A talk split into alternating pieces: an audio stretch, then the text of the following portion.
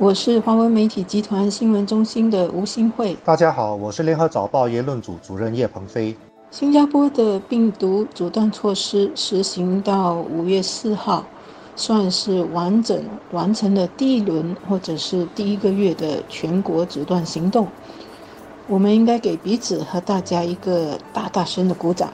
这是大家的努力。接下来呢是再接再厉，好好的完成政府延长的这个阻断措施，坚持到六月一号。阻断病毒措施延长到六月一号，让更多人被迫要居家隔离更久。对于那些能够在家上班的人，除了只能一个人出门，必须戴口罩等等生活上的小小不方便之外，生活其实没有太大的影响。可是对于更多的人，那可能是攸关生死的。相信过去一个月，大家都很不容易守在家里，特别是家里人比较多、个人空间不是很多，或者是几乎没有个人空间的家庭，无论是哪一个年龄层，都是很辛苦的。所以，全国关怀热线呢，从四月十号推出以来，到四月底是接获了六千六百多通的这个求助电话。等于是平均每天有三百八十通，这个数目呢，对我来讲算是少的。但是呢，少未必是求助的人不多，而是可能还有一些人不知道有这个热线，或者呢是有一些可能是根本都不想接触人，或者是告诉人他的心里有多辛苦。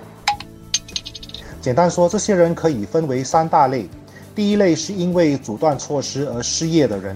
他们没有了收入，储蓄可能也不多，却要面对房贷和家庭开销的压力，心里的煎熬，外人恐怕是很难想象的。第二类是因为长期困守在家里，与家庭成员朝夕相处，平时的感情矛盾因此变得无法躲避，这可能是夫妻之间的感情问题，或者是亲子之间的感情问题。以前可以通过在外头工作、学习、娱乐，彼此少见面来躲避、减少冲突，现在却成为无时不刻必须面对的压力。第三类更糟糕，是原本的矛盾已经上升到了暴力的问题。以前通过少见面来躲避家暴，现在却分分钟都可能发生。这些家暴受害者的心理压力最大，甚至人身安全也缺乏保障，需要社会或者当局的介入。如果我们自己对这些人帮不上忙，那也许我们可以通过热线电话通知相关的社区组织和政府机构等等，让这些人得到应该有的帮助。无论那是遭遇到家庭暴力的人、独居的老人、求助无门的弱势家庭，或者呢是这段期间特别感到彷徨和焦虑的青少年。很高兴呢，政府最近让心理辅导、物理治疗等等这些服务都归到必要服务的行列里，让更多需要的人可以及时的得到帮助。否则呢，这些心理辅导的这些服务呢，如果被关闭两个月，那么一些人的心理压力不能得到治疗和舒缓，是会影响其他疾病的。比如一些肠胃疾病专家就观察到。这段期间，因为心理压力增加，导致肠胃病的人是有增加的趋势。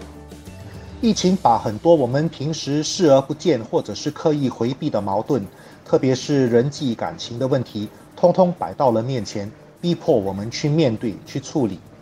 人与人之间的感情其实也像我们的财务，平时有计划、有储蓄，在危机来临的时候就有了可以依靠的资源。如果平时完全不去关心，没有基本的储蓄，甚至出现感情赤字，在这个危机时刻，我们所面对的心理压力就会被放大很多倍。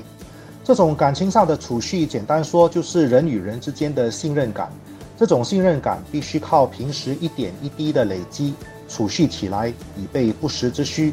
这种感情上的储蓄跟家庭和社会经济地位没有必然的关系。大富大贵的人家，家庭成员之间的感情赤字可能也很大。如果家庭成员之间有丰富的信任储蓄，粗茶淡饭也能够过上富足的日子。